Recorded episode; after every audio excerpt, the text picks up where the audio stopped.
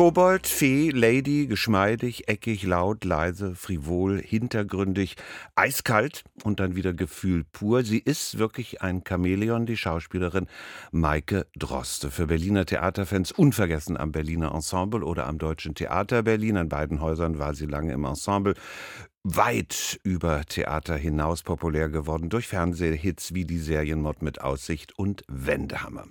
Und nächsten Montag hat sie Premiere in Berlin im Pierre Boulez Saal als Medea in einer konzertanten Aufführung des, wie es ganz offiziell heißt, ich zitiere, mit Musik vermischten Dramas von Franz Anton Bender. Das ist eine Produktion der Staatsoper Berlin mit dem Pierre Boulez Saal. Maike Droste, herzlich willkommen bei RBB Kultur.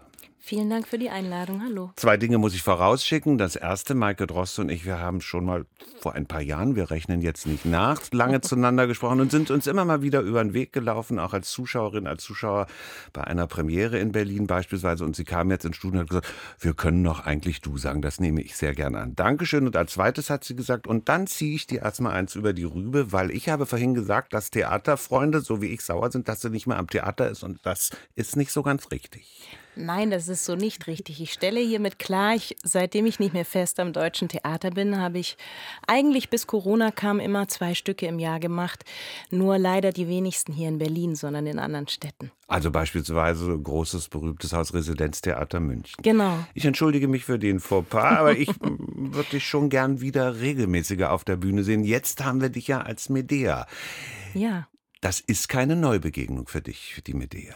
Nein, das habe ich tatsächlich am Bayerischen Staatsschauspiel schon gemacht, 2017 in einer Inszenierung äh, von Anne Lenk, äh, und zwar die Grillparzer-Version.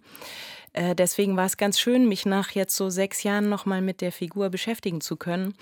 Und äh, im Leben vergeht ja irgendwie Zeit. Und wenn man dann so nach sechs Jahren wieder auf so eine Figur schaut, ist es doch interessant, was für andere Aspekte man dann entdeckt oder wie man auf bestimmte Dinge schaut. Kannst du das an einem Beispiel erläutern? Ähm, also damals waren auch meine Kinder ja noch viel kleiner. Ich fand es sehr schön, dass ich damals mit dieser Grillparzer-Version anfangen konnte, weil die die ganze Geschichte von Medea erzählt, also die Flucht äh, bis nach Korinth, wie Jason und Medea sich kennenlernen, das Stehlen des Fließes, die Flucht, das Ankommen in Korinth, das Ausgestoßen werden, das Verbannt werden und am Ende kommt dann das Umbringen der Kinder. Und jetzt beim Melodram ist es sozusagen ein innerer Monolog kurz vor dieser grausamen Tat und kurz nach der grausamen Tat. Äh, und damals, glaube ich, konnte ich mich dem nicht so frei vielleicht annähern in dem Gedanken, was mir jetzt viel leichter gelungen ist. Also ich konnte sie noch viel empathischer verstehen eigentlich. Obwohl die Tat an sich unbegreiflich ist, aber ähm, innerlich konnte ich, konnte ich dem folgen. Ist Empathie für dich für eine Figur, wenn du sie darstellst, wenn du sie sprichst, eine notwendige Voraussetzung? Empathie ja, Sympathie nein. Du musst sie also nicht unbedingt mögen. Auf gar keinen Fall. Äh, wenn man eine Figur nicht mag, also ich habe schon öfter Figuren gespielt, die ich nicht so mochte oder die mir fremd waren oder unsympathisch. Und eigentlich fand ich das dann immer besonders spannend, weil ich mich ja etwas annähern muss und auch da zu dem Punkt kommen muss, dass ich das verteidigen kann. Und äh, so lernt man ja sich auch immer wieder neu kennen. Was hast du an der Arbeit bei dieser Medea von dir Neues kennengelernt? Das ist eine schwierige Frage.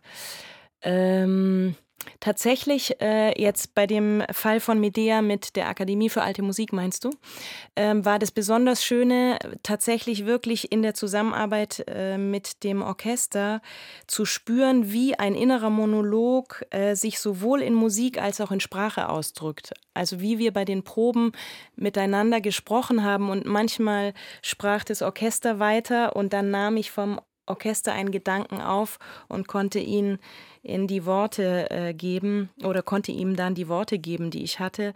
Das war sehr neu. Das hatte ich in dem, in dem Maße so noch nicht erlebt in Probenarbeit. Da stelle ich mir die Gefahr vor, dass es doch dann passieren kann, dass die Musik dich wegträgt.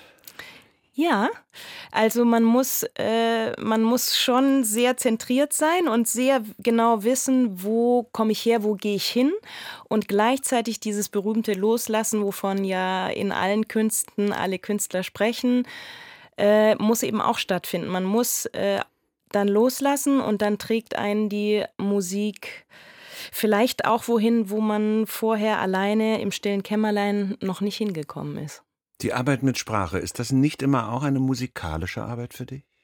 Doch, absolut. Äh, absolut. Das ist ja eine, eine, eine Frage von Rhythmus, von ja, Musik, wie betone ich etwas, äh, betone ich es nicht, ist es eine Textfläche, ist es ein Dialog, ist es Prosa, ist es Lyrik. Äh, Sprache ist unglaublich, also ist ja unser Ausdruck von Spielern, ist ja der Ausdruck einmal die Stimme, die Sprache und dann der Körper. Medea hat ganz viele Aspekte. Ich finde einen Aspekt ganz besonders interessant, nämlich den Aspekt des sich einbringen müssens oder Verweigerns als Individuum in gesellschaftliche Prozesse. Das ist für eine Schauspielerin ja auch eine Lebensaufgabe, oder? ja, das finde ich eine spannende Frage. Ähm, absolut. Ähm, auch in so Zeiten wie jetzt, in denen wir uns ja jetzt gerade weltpolitisch befinden, ähm, ist ja immer wieder die Frage, die Bedeutung von Kunst. Was kann Kunst überhaupt? Ist Kunst überhaupt notwendig? Und nach wie vor würde ich sagen, es ist extrem notwendig, der Welt, wie sie ist, eine Opposition entgegenzusetzen mit dem, was man macht. Und in dem, was man macht, äh, total klar zu sein. Ob das dann den Leuten gefällt oder ob das den Geschmack trifft, ist was ganz anderes und auch unerheblich erstmal. Ich glaube, man muss nur in dem, was man tut, versuchen, möglichst klar zu sein. Leute, die mit dir gearbeitet haben, ich forsche ja dann und erkundige mich, die haben mehrere unabhängig voneinander gesagt, die Maike Droste, das ist eine unheimlich großzügige Persönlichkeit. Eine Kollegin hat zum Beispiel als Beispiel gesagt, die drängelt sich nicht vor, die versucht nicht einem die Szene zu klauen, sondern die spielt wirklich mit einem. Andere haben private Anekdötchen erzählt, die eine gewisse Großzügigkeit belegen. Woher kommt das? Woher, die, jemand hat gesagt, das scheint unerschöpflich bei der zu sein. Ist das in dir so drin? Ah, also erstmal vielen Dank. Ist ein schönes Kompliment, wenn das Menschen über mich sagen. Ähm, ja, ich glaube schon, das ist einfach eine Charaktereigenschaft von mir. Und äh, ich muss aber auch oder kann sagen, meine Mutter ist auch ein sehr großzügiger Mensch. Die ist ein würde ich sagen, in vielen Dingen sehr unterschiedlicher Charakter zu mir, aber ich glaube, ich habe ohne also ich glaube, ich habe es lange nicht gewusst und jetzt, je älter ich werde, desto bewusster wird es mir, wie sehr mir meine Mutter Großzügigkeit äh, auch vorgelebt hat. Kannst du es an deine Kinder weitergeben? Ich hoffe, ob ich es kann, weiß ich nicht. Ich versuch's. Kriegst du das denn zeitlich? Ich meine, du bist auch auf dem Fernsehschirm ja so präsent. Kriegst du das zeitlich überhaupt hin? Ja, natürlich. Das schaffen ja alle arbeitenden Mütter. So schaffe ich es auch. Mit Hilfe und Freunden und Omas und so weiter. Du hast dich, komm nochmal zum Theater, ja mit ganz großen Stars gearbeitet. Tabori, Peimann, Gosch, Jürgen Flimm, der Name ist schon gefallen. Da habe ich mich gefragt, haben die dich versaut? Du kannst nicht nur mit den ganz Großen arbeiten, du musst auch mit Neulingen arbeiten, mit jungen Frauen, mit jungen Männern, die anfangen im Gewerbe, wo du schon sehr viel mehr weißt wahrscheinlich als die. Ich weiß, dass du auch Regieambitionen hast, die hat dir Corona leider torpediert, da gab es ein spannendes Projekt, das dann durch Corona nicht zustande kam. Ja, diese Großen, mit denen du gearbeitet hast, haben, ist das manchmal auch schwierig, das abzulegen, die Erinnerung daran? Ja, also, das ist, glaube ich, immer Fluch und Segen gleichermaßen vielleicht. Ähm, also ich sehe es insgesamt als wirklich großes Geschenk, weil äh, in meiner Generation hm, bin ich, bin ich, glaube ich, eine von den wenigen, die mit der Generation davor, von denen, mit denen, die du alle genannt hast, äh, gearbeitet habe. Und die haben mir natürlich extrem viel beigebracht oder ich konnte sehr viel von ihnen ähm, lernen und aber auch von Kollegen konnte ich sehr viel lernen und darüber und da ja bin ich sehr dankbar.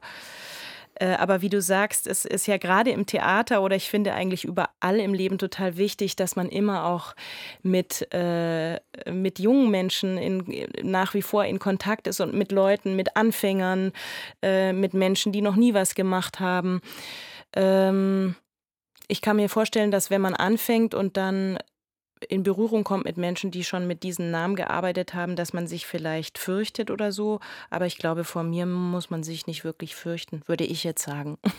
Aber weiß ich natürlich nicht, wie ich wirke. Liebenswert, würde ich mal sagen. Sehr schön. Also du fürchtest dich nicht. Ich fürchte mich nicht. Demut, das ist eine Haltung, die dir sehr wichtig ist, habe ich gehört. Ja, absolut. Kannst du es begründen? Also das Leben und die Welt und das Universum und die Galaxien sind so viel größer als wir kleine Menschen. Äh, und man kann es, oder ich kann es überhaupt nicht mir vorstellen, was das alles ist.